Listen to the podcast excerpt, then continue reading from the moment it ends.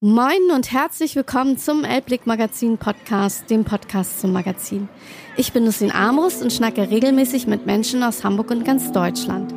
Heute zum zweiten Mal zu Gast Anja Mönnig. Sie selbst litt unter Schlafstörungen und hat sich ganz dem Thema Schlaf verschrieben. In ihren Therapien fragt sie die Menschen, warum sie nicht schlafen können und geht den Ursachen auf den Grund. Was wir von Tieren lernen können und was es mit der Masterclass auf sich hat, die sie macht, erfahrt ihr im Podcast. Ich freue mich, dass ich dich zum zweiten Mal hier in meinem Podcast begrüßen kann und ich muss ehrlich sagen, ich habe heute gut geschlafen. Hallo Anja. Hallo Nussin, das freut mich total zu hören. Das ist schön.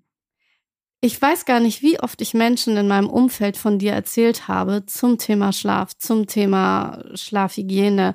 Und deswegen ist es mir umso mehr ein Anliegen, dass wir eine Fortsetzung machen, denn du weißt es ja gar nicht, dass der erste Podcast, den wir aufgenommen haben, ein voller Erfolg war und sich die Menschen wirklich für die Themen interessieren. Und ich habe gedacht, ich muss dich noch ein zweites Mal einladen und du hast gleich gesagt, es gibt auch neue Erkenntnisse.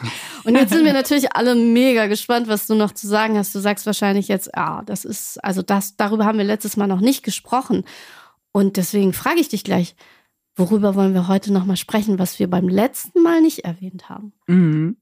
Sehr gerne. Also mir fallen dazu zwei Dinge ein. Ähm, ich glaube, ich ähm, habe letztes Mal so ein bisschen erzählt, was alles passiert, wenn wir nicht ausreichend schlafen. Jetzt könnte man äh, es ja aber auch mal umdrehen und sagen, warum ist denn Schlaf eigentlich eine Superkraft? Darüber könnten wir sprechen.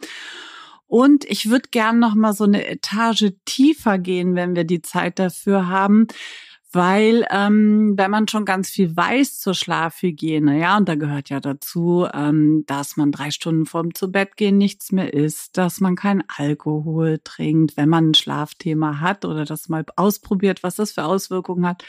Nachmittags kein äh, Koffein mehr, möglichst dunkel und kühl schlafen. Wenn man das alles schon gemacht hat, vielleicht auch schon ein paar Mittelchen äh, genommen hat, Baldrian und das alles nicht funktioniert, was macht man dann?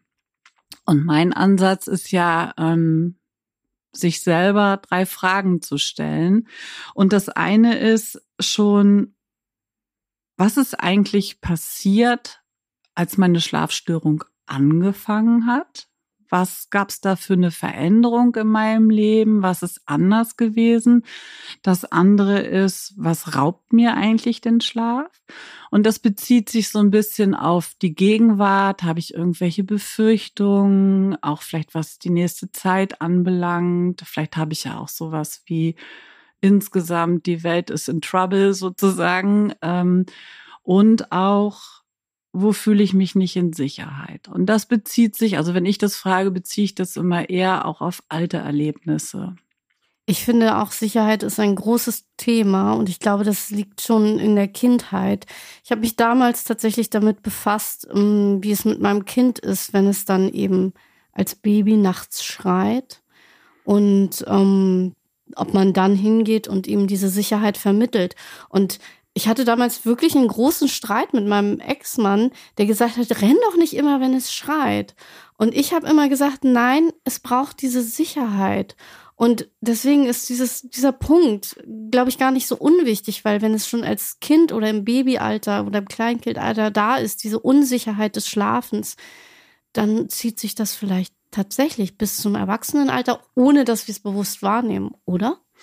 Ja, es kann auf jeden Fall eine Ursache sein, ähm, weil wie alle Lebewesen brauchen wir Sicherheit, um äh, schlafen zu können. Und ähm, es ist ja so, dass wir ähm, quasi hilflos sind, wenn wir schlafen. Ja, also natürlich haben wir jetzt eine Schlafumgebung. Wenn ich zu Hause liege, dann muss ich mir nicht fürchten, dass gleich irgendein wildes Tier ankommt. Und trotzdem haben wir ja auch einen älteren Teil im Gehirn, der durchaus noch aktiv ist und das heißt, wenn ich mich schlafen lege, muss ich mich sicher fühlen, muss ich mich wohlfühlen, ich muss Vertrauen haben. Und das Spannende ist ja, schlafen heißt loslassen. So ist es nichts, was ich aktiv herbeiführen kann. Und wenn ich ähm, ja schon früh gewisse Instabilitäten habe oder wie du es beschrieben hast, gelernt habe, ähm, wenn es mir nicht gut geht und ich schreie und ähm, nach meiner Mutter rufe und ähm, da passiert aber nichts, da kommt jemand, da kommt eben. Da kommt niemand. Da kommt niemand. Ja, genau. Ähm, dann habe ich eine Unsicherheit. Dann habe ich schon eine Unsicherheit und sowas kann durchaus einfach aktiv bleiben. Also unser ganzes System ist ja auf Überleben, auf Sicherheit ausgerichtet und somit ähm, gibt es ja ein autonomes System, was immer abgleicht, ähm, fühlt sich das irgendwie so ähnlich an, könnte das eine Gefahr für mich sein? Und ich habe es eben im Coaching schon erlebt, wenn wir mit diesen Fragen gearbeitet haben, dass zum Beispiel auf einmal transparent wurde, dass Abend, Dunkelheit, zu Bett gehen für eine Klientin bedeutete, Irgendwann kommt mein Vater nach Hause und der hat ein Alkoholthema und dann bin ich nicht mehr in Sicherheit. Und dann haben wir das bearbeitet und ähm, das, das war ja ein Schlüssel einfach. Auf einmal konnte die wieder schlafen. Naja, und das ist, glaube ich, ein wirkliches Schlüsselthema, weil, also ich kenne das von mir selber tatsächlich, dass ich, wenn jemand da ist, wenn jemand neben mir schläft, was eigentlich als Single kaum passiert. Ähm, aber dann kann ich besser schlafen, weil ich dann auch immer im Kopf habe, wenn was ist, dann wird die andere Person ja vielleicht auch wach. Deswegen liebe ich es, neben jemandem zu schlafen und würde mir wünschen, es gäbe jemanden. Aber solange das nicht ist, muss ich alleine schlafen. Und mhm. deswegen ist das vielleicht auch ein Teil der Sicherheit. Ich weiß es nicht, aber ähm, und dann nochmal die Frage zurück, wenn du jetzt denkst, ähm, weil wir damals, als mein Sohn ganz klein war, diese Diskussion hatten, heißt es dann, wenn das Baby schreit, ich gehe hin, weil ich das dann bestärke, dass ich da bin, dass ich Sicherheit gebe? Ja, ich würde sagen, absolut ja. Und ähm, ich kenne das auch äh, von meinen Eltern, die, äh, als meine Tochter klein war, gesagt haben, ein Baby muss auch mal schreien.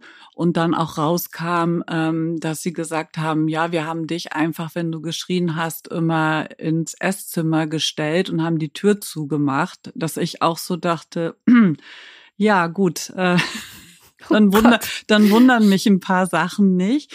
Schalldichter naja, Raum. Schalldichter Raum und ähm, was dann ja passiert, dass man äh, auch irgendwann aufgibt, so ne, wenn wirklich keiner kommt und da das macht schon was mit und das uns. macht dann im Gehirn was, weil es mhm. sich merkt, oh mein Gott, es kommt niemand mehr. Ich bin wirklich verloren und ich Vielleicht bin ich gerade in großer Gefahr. Ja, ich, ähm, also wir sprechen dann ja eher so von Mikrotraumata und ähm, das ist etwas, was man äh, tatsächlich auch ähm, sogar messen kann, wenn solche Dinge äh, passieren, dass da sogar Veränderungen äh, im Gehirn sichtbar werden. Und ähm, das ist einfach nicht zu unterschätzen. Und ich glaube, dass das alles ganz unterschiedlich gelagert sein kann. Es kann auch sein, dass äh, in der Schule, dass wir Mobbing-Erfahrungen machen mussten, ja, dass sowas irgendwo noch aktiv ist und im Hier und Jetzt einfach wieder getriggert wird, ja, weil ich vielleicht eine Kollegin habe, bei der ich mir auch nicht so sicher bin, ob die gut über mich redet oder so. Und dann werden alte, noch nicht verarbeitete Erlebnisse nochmal aktiviert und es triggert mich und schon äh, finde ich nicht mehr so leicht in den Schlaf. Ich kenne das. Also ich bin ja, ich habe, glaube ich, das ganze Programm durch. Also ich bin ja adoptiert, ich bin ja im Waisenhaus gelandet. Ich habe keine Ahnung, was da passiert ist. Da hat mir wahrscheinlich auch niemand geholfen, als ich geschrien habe. Mhm. Und dann in der Schule wurde ich auch gemobbt. Und ich sag mal, trotz allem schlafe ich relativ gut und relativ schnell. Und sogar, du siehst es, ich habe hier noch einen Kaffee stehen und es sind nach 17 Uhr. Psst. Also, aber ich ähm, kann das schon nachvollziehen. Und ich hatte letztens dieses Problem, dass ich, ähm, wie wir alle jetzt das haben, die Mietkosten einfach mal um 200 Euro gestiegen sind. Ich muss also 200 Euro mehr zahlen.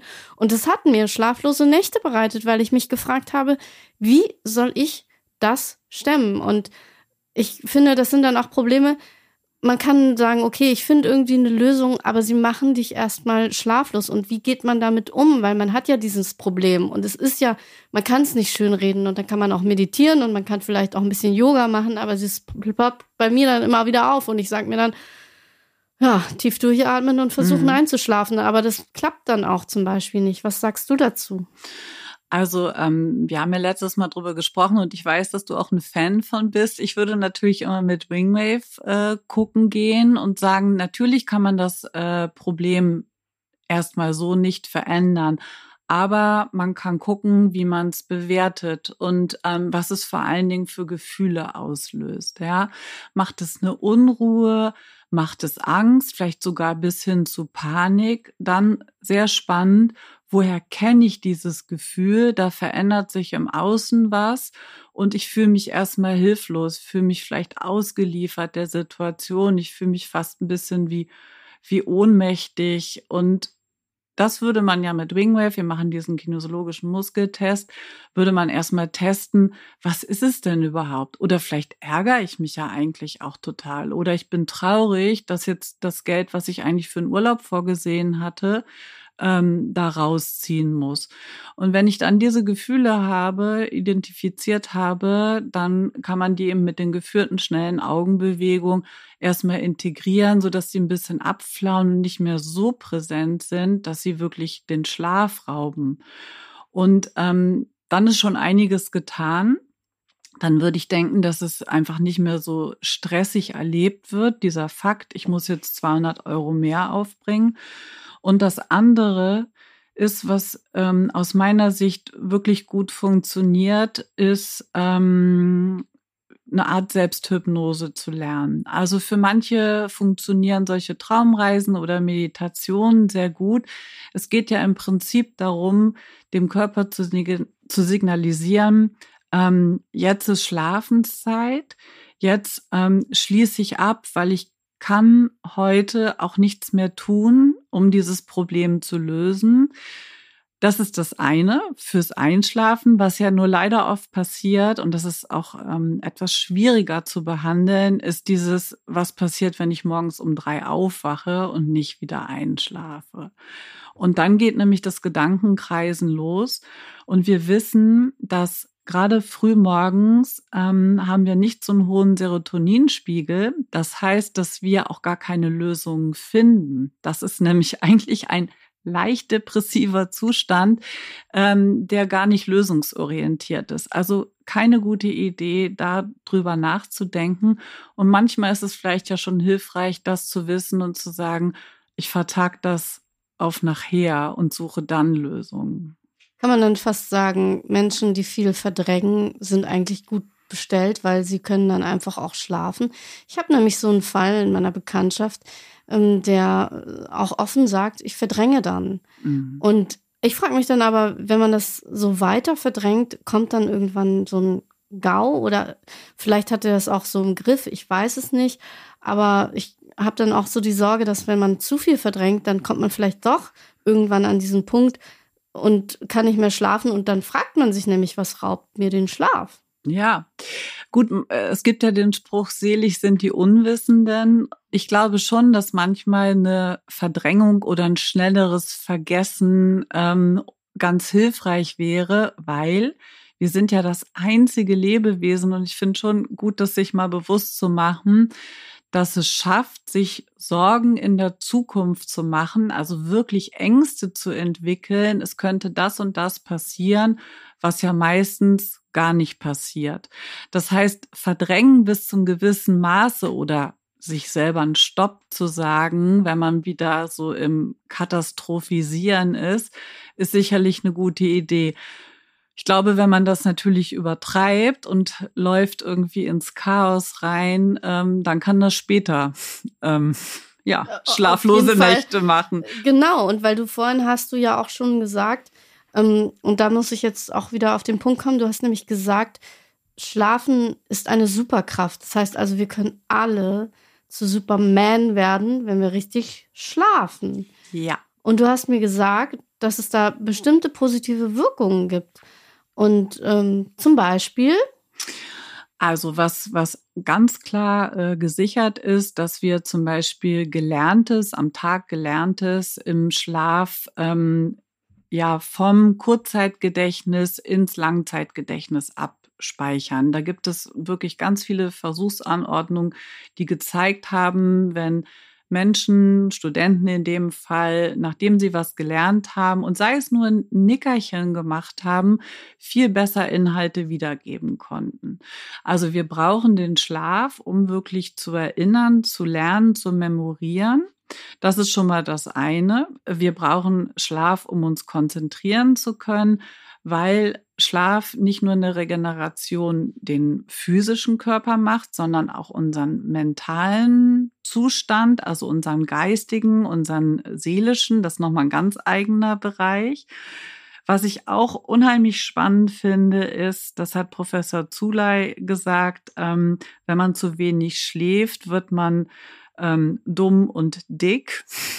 Also dumm, damit ist eben gemeint, dieses nicht gut konzentrieren können, ähm, erlebtes nicht mehr erinnern, gelerntes nicht mehr erinnern.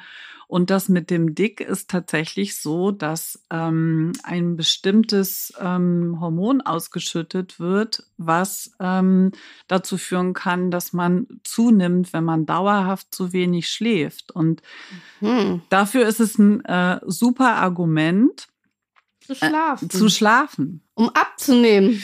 um letztendlich zumindest mal nicht zuzunehmen. Und tatsächlich äh, gibt es auch eine Theorie, ähm, dass wenn man also auch spät ähm, nicht mehr sehr hochkalorisch ist, ähm, der Körper arbeitet ja weiter und äh, braucht ja trotzdem Kalorien, auch wenn wir schlafen. Das unser Gehirn ist ja durchaus noch aktiv, ne? Und die lebenserhaltenden Systeme, ähm, dass wir dann ja auch verbrennen. Das heißt, wenn wir schlafen, verbrennen wir auch. Das heißt also, ich sollte wirklich noch mal ein bisschen darüber nachdenken, ob ich schlafe, um was zu verbrennen. Aber das ist natürlich schwierig. Ich habe neulich habe ich mir äh, wirklich ganz viele Pommes reingezogen, kurz vorm Schlafengehen. Das ist vielleicht dann auch nicht so gut, oder? Wie viele Stunden? Du hast vorhin, glaube ich, drei Stunden mhm. gesagt. Ja. Ist das so? Optimalerweise drei Stunden. Es kommt natürlich auch ein bisschen drauf an, was wir essen. Ne? Mhm. Es gibt es, sag ich mal jetzt, ähm, so äh, gekochtes Gemüse wird ja relativ schnell verdaut. Wenn ich natürlich mir so eine Schweinshaxe äh, mit mit einem Maß Bier, jetzt haben wir ja ähm, Oktoberfestzeit, äh, noch eine halbe Stunde vorm äh, Schlafengehen reinziehe, dann ist mein Magen-Darm einfach beschäftigt und kann nicht in seine verdiente Pause gehen. Und die Frage ist immer, wie fühlt es sich morgens an? Also wie, wie stehst du auf, wenn du sehr spät gegessen hast? Eigentlich dann immer schwierig, ne? Weil man dann einfach noch so eine gewisse Schwere hat. Also kommt genau. natürlich drauf an. Also wenn ich dann noch ein Zwiebelsalat gegessen habe, ist das natürlich auch übel, aber äh, es ist aber trotzdem wahrscheinlich nicht so förderlich. Weißt du, was ich habe? Ich weiß nicht, ob ich es das letzte Mal gesagt habe, aber ich habe immer um zwei Uhr nachts Hunger. Ja, ich glaube, wir haben drüber gesprochen ähm, und das Dumme ist ja, wir sind ja so Gewohnheitstiere. Ne? Ja. Wenn du anfängst, ähm, deinen Körper da was zu gönnen, dann merkt er sich das. Ja, und ich gönne mir dann immer leider immer noch, und das ist wirklich so, auch obwohl wir letztes Mal drüber gesprochen haben, ich gehe dann wirklich zum Kühlschrank und weißt du, was ich immer esse? Ich esse dann immer ein Stück Käse. Und ich weiß gar nicht, ob das so förderlich ist, kalorientechnisch, aber egal. Also zwei Uhr ist meine Käsezeit. Okay, ja. Ich, ich denke, viel wichtiger ist, äh, wie du morgens aufwachst. Ob du das Gefühl hast, jawohl, ich fühle mich erfrischt, ich fühle mich ausgeschlafen und am allerbesten, wo steht das Klavier?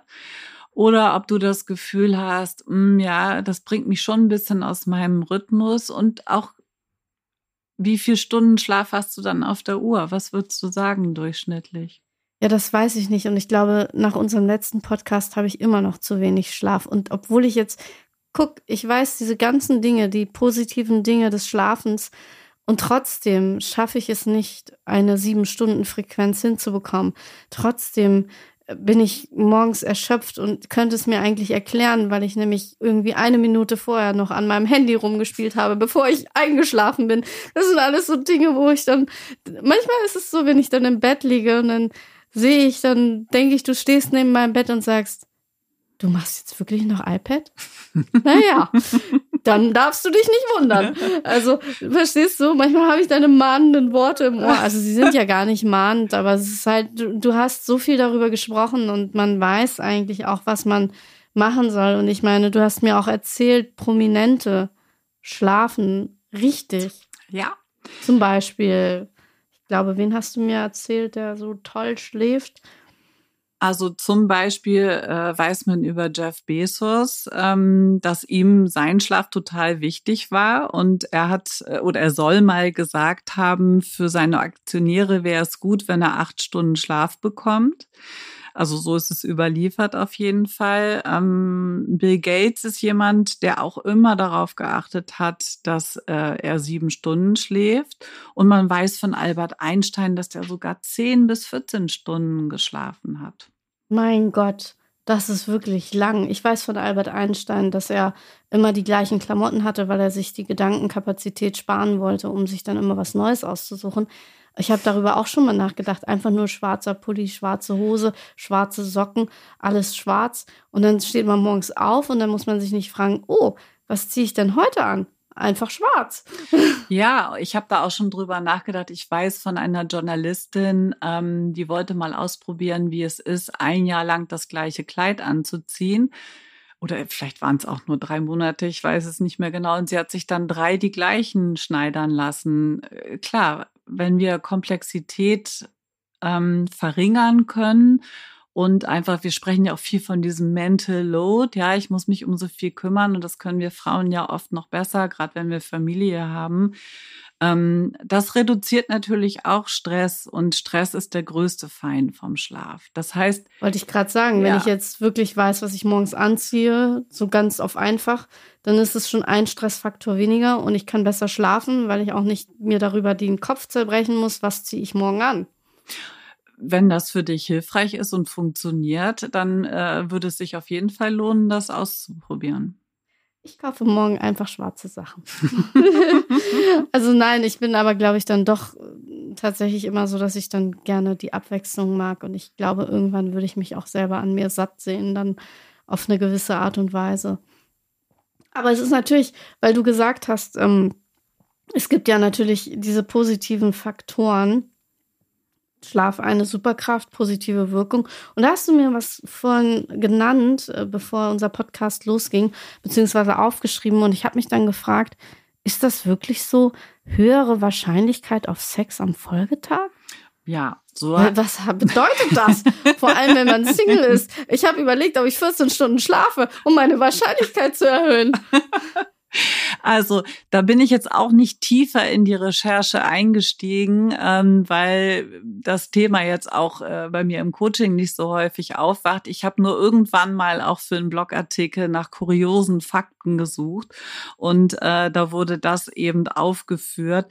Ich könnte mir äh, vorstellen, dass ähm, ja einfach eine gewisse Ausgeruht und auch eine Ausgeglichenheit, eine mentale Ausgeglichenheit ähm, einfach dazu führt, dass man auch eher Lust entwickeln kann. Und ähm, es ist ja auch gesichert, dass Stress der größte Lustkiller ist. Also ich würde es, glaube ich, mal ähm, äh, so rumsehen, ohne das, wie gesagt, in der Tiefe recherchiert zu haben. Vielleicht ist das auch unser ganzes Hormonsystem sich ja auch regeneriert und da eine höhere Ausschüttung ist. Das könnte ich mir auch vorstellen. Und ähm, ja. Also ich glaube ja auch, also wenn du sagst, ähm, es gibt ja auch Probleme bei Schlafentzug. Und deswegen ist es ja vielleicht so, wenn du genug Schlaf hast, ist deine Libido einfach wieder besser bestellt, weil du einfach auch einen gewissen Grad der Entspannung hast, weil ähm, ist es nicht so, wenn man zu wenig schläft, dass man dass man fast betrunken ist?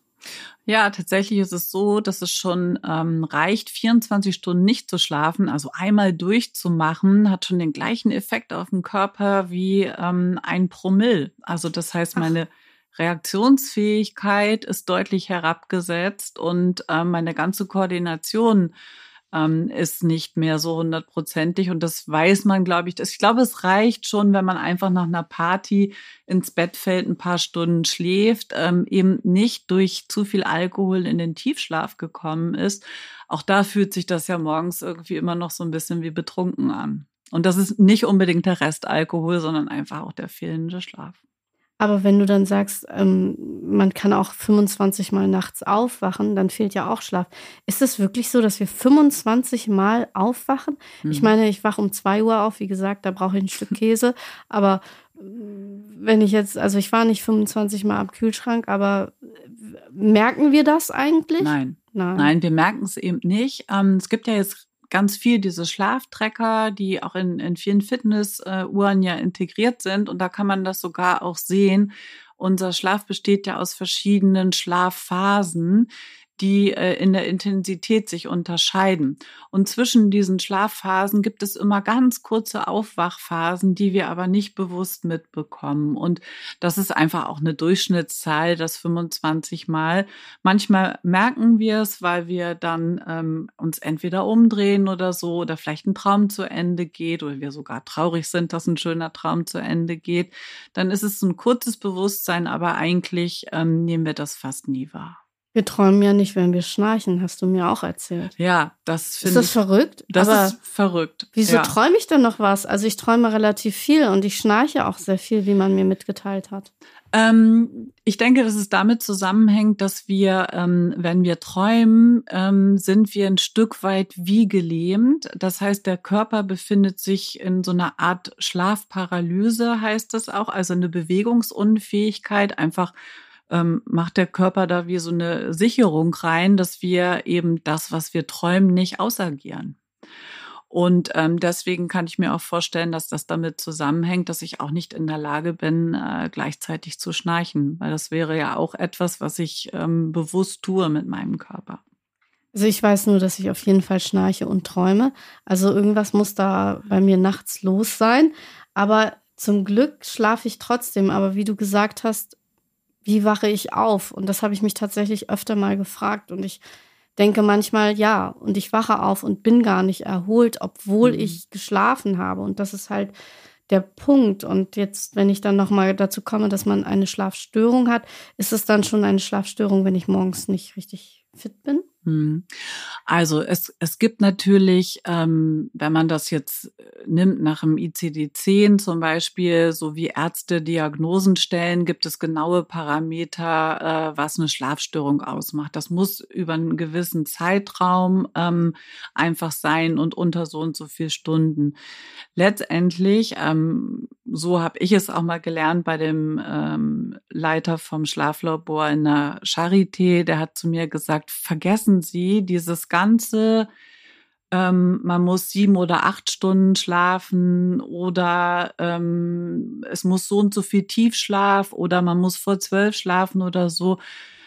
Der wichtigste, ähm, das wichtigste Merkmal ist, wie wache ich morgens auf? Bin ich erholt? Ja oder nein? Und daran kann ich es einfach ablesen. Und es ist, reicht auch nicht, wenn ich zum Beispiel kurz vorm Schlafengehen nochmal eine Runde Yoga mache, um dann besser zu schlafen, weil man eigentlich der ganze Tag auf den Schlafrhythmus einzahlt, oder? Ja, das ist schon so. Also natürlich ist es toll, Rituale zu haben, einfach um den Körper und dem ganzen System zu signalisieren, okay, jetzt ist Schlafenzeit, ja, jetzt lassen wir so langsam los, wir kommen runter aber ich glaube, dass es nicht ausreichend ist, wenn du einen sehr, sehr stressigen Tag hast und immer wieder, sage ich mal, auch eine hohe Cortisolausschüttung hast, unser Stresshormon, ähm, dann mal eben noch auf die Schnelle noch äh, zu meditieren, um dann besser zu schlafen. Besser wäre es zwischendurch immer mal wieder so eine Mikropause zu machen, ja, vielleicht am Fenster tief zu atmen, in dem Wissen, ich bringe mein ganzes System runter und ähm, dann finde ich auch abends äh, schneller in den Schlaf.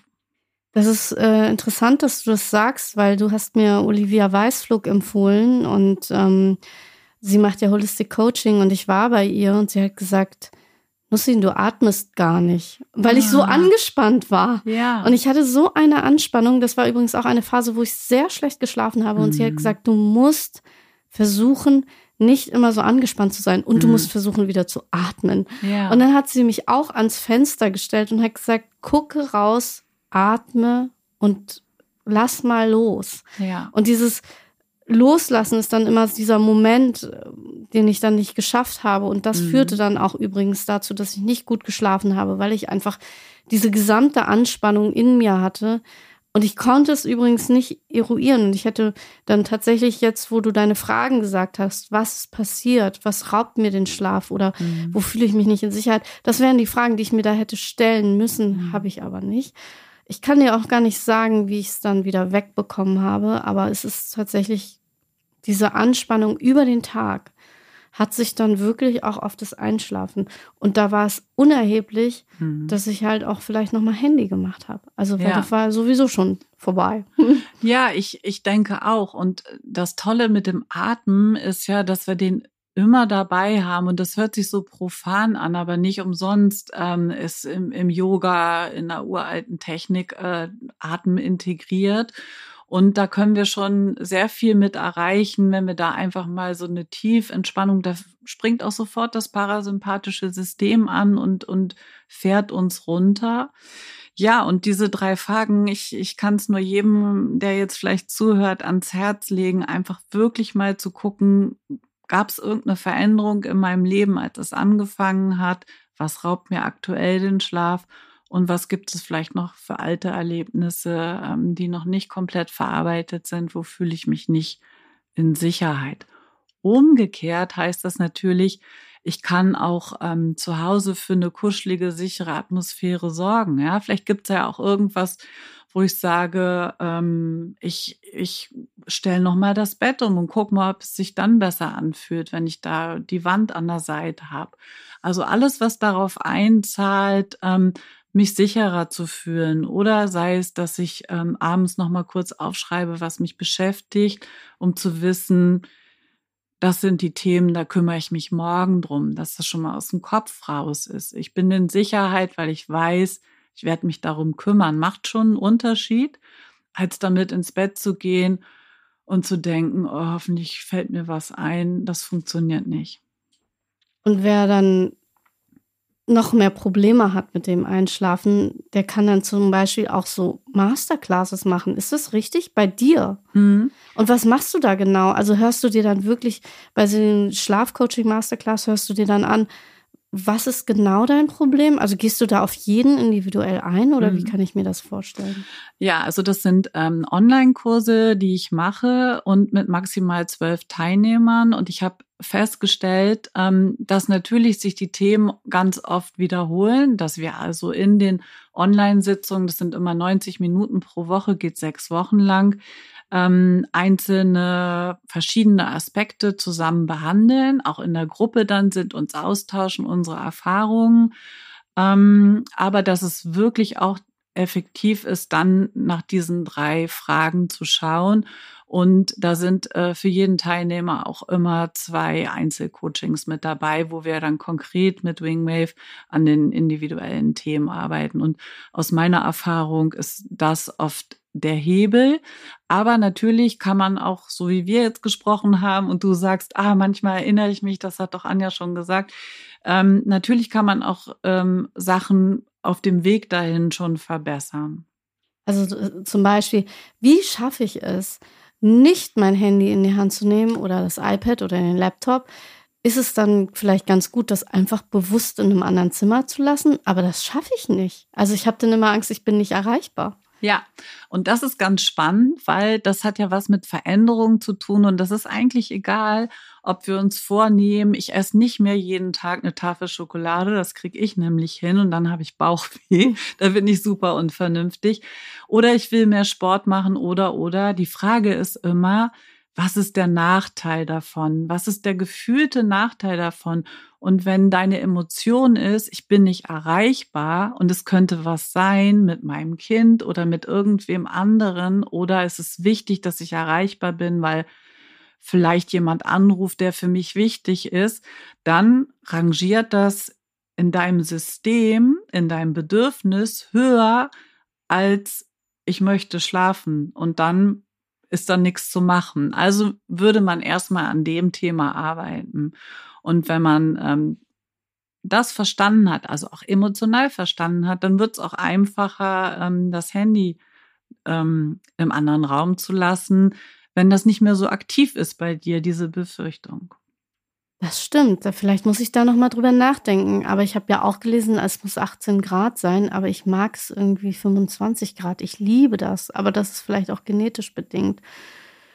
Würdest du dann auch sagen, nee, aber du musst es schon runterregeln, weil du dann einfach besser schlafen kannst? Ähm, also grundsätzlich ist es so, dass wenn wir schlafen, senkt sich auch die Körpertemperatur ab und es ist für den Körper einfacher, ähm, dann das zu tun. Und gleichzeitig, was ich ja schon gesagt habe, du sollst dich wohlfühlen in deinem Schlafzimmer, ja. Und ähm, das würde ich aber einfach vielleicht mal ausprobieren. So. Und ja. im Moment ist es ja sowieso sehr en vogue, äh, kein, äh, keine noch, Heizung zu haben. Da noch keine Heizung aufzudrehen. ah ja, genau. Ja, das ist die ähm, Lösung. Ich, ich würde es ausprobieren, weil es gibt auch keine ähm, äh, Pauschaltipps für alle. Ja, ich, ich kenne ja auch Leute, die äh, abends um zehn äh, nach einem leckeren Essen sagen, für mich noch ein doppelter Espresso und die schlafen super. Ja, ja und ich muss nur dran denken und, und sitze waagerecht äh, im Bett. Also es ist, Schlaf ist, kann man aber auch sagen, eine sehr individuelle Geschichte, weil nicht jeder ist so gepolt oder es gibt ja auch Menschen, die sagen, mir reichen aber sechs Stunden. Ich will nicht acht Stunden schlafen oder so. Also ich möchte das nicht. Und ähm, kann das dann auch sein, also dass diese Menschen einfach wirklich mit sechs Stunden auskommen? Ich würde immer fragen, ähm, wie geht's dir morgens? Ja, das ist, was wir schon oft besprochen haben. Wie genau. kann ich das Klavier Morgen bedienen? Ja, genau, genau. Wo steht das Klavier? Ähm, ich glaube natürlich, und das wissen wir, weil wir ja auch beide Mütter sind, dass man eine Zeit lang natürlich mit sechs Stunden oder sogar mit weniger ähm, auskommt und dass man das vielleicht sogar mit seiner Energie ganz gut hinbekommt. Aber wir wissen aus x verschiedenen Studien, dass ein, ähm, Schlafmangel über eine gewisse Zeit einfach ein Problem ist. Und was man sagen muss, wir schlafen sowieso schon weniger als vor 100 Jahren. Also vor 100 Jahren, wo es ähm, einfach auch noch nicht diese ganzen Lichtquellen gab, ähm, haben wir deutlich mehr geschlafen und zwar bis zu zwei Stunden mehr, als wir das jetzt tun, weil wir eben einen Wecker haben, weil wir so einen Rhythmus haben, weil wir noch Netflix bis zum Ende gucken. Und, und das die Folgen durchsuchten, bis es 4 Uhr morgens ist. Und das ist auch cool, das mal zu machen. Das mache ich auch mal. Ähm, nur, dass wir einfach das Bewusstsein haben, ähm, dass wir da eigentlich was Ungesundes tun, dass wir nicht schlau sind. Ich glaube, ich habe es letztes Mal schon gesagt, wir sind das einzige Tier, ähm, was oft nicht schlafen geht, wenn es müde ist. Ja, jedes Tier, wenn man eine Katze oder einen Hund hat, äh, die, dem, da muss man echt arbeiten, um die wach zu halten. Wenn die pennen wollen, wollen die pennen und das ist einfach schlau. Und das sollten wir uns ein bisschen annehmen, dass wenn wir müde sind, dass wir wirklich auch schlafen und nicht einfach noch denken, nein, ich bleib jetzt wach, ich nehme mir noch einen Energy Drink und dann wird alles wieder gut. Und das stimmt nicht, oder? Nee, weil äh, der Körper ähm, macht ja nichts ohne Sinn. Und wenn er mir signalisiert, ähm, ich bin jetzt müde, das heißt ja auch, dass ähm, Melatonin ausgeschüttet wird, unser Schlafhormon, dann möchte er gerne in die Regenerationsphase. Und dann ist es einfach nicht schlau, ihn davon abzuhalten. Was würdest du jetzt nochmal als letztes sagen, weil die Zeit ist schon wieder um. Was ist jetzt wirklich schlau noch neben den drei Fragen, die man sich stellt? Was ist wirklich schlau bei all den Problemen, die die Welt so mit sich bringt? Also wir haben ja genug gehabt jetzt und da sich wirklich nochmal irgendwie in den Schlaf zu bringen bei mhm. allen Sorgen, die wir vielleicht alle haben.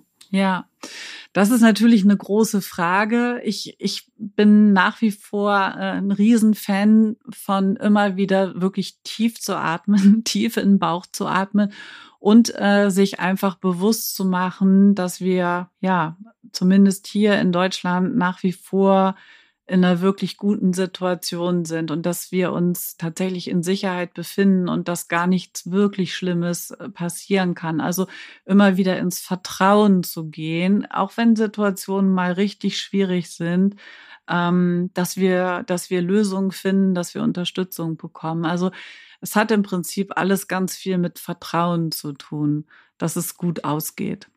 Und ich würde allen empfehlen, die sich mit Schlafthemen beschäftigen oder nicht gut schlafen können, sie sollten dir vertrauen. Weil du sprichst auch aus Erfahrung, weil du selber ja das Schlafstörungen hattest. Und ja. ich glaube, niemand kann so empathisch das nachempfinden wie du. Also wer das jetzt hier hört, Anja Mönnig, ich würde allen sagen, schaut mal auf ihrer Seite vorbei. Wingwave. Minus mönnig.de, genau. Genau, du machst ähm, aber auch dieses ähm, ja, ich sag mal, diese Hypnoseansätze mhm. hast du auch und diese Selbsthypnose, genau. das Atmen. Mhm. Ich glaube, wenn wir das alle machen, dann können wir vielleicht morgen auch ganz gut schlafen. Ich danke dir, dass du erneut da warst. Ich hoffe, wir haben über alles gesprochen, aber wenn nicht, wir machen es auch noch ein drittes Mal. Super, ich freue mich. Danke, dass ich hier sein durfte. Gute Nacht. Gute Nacht.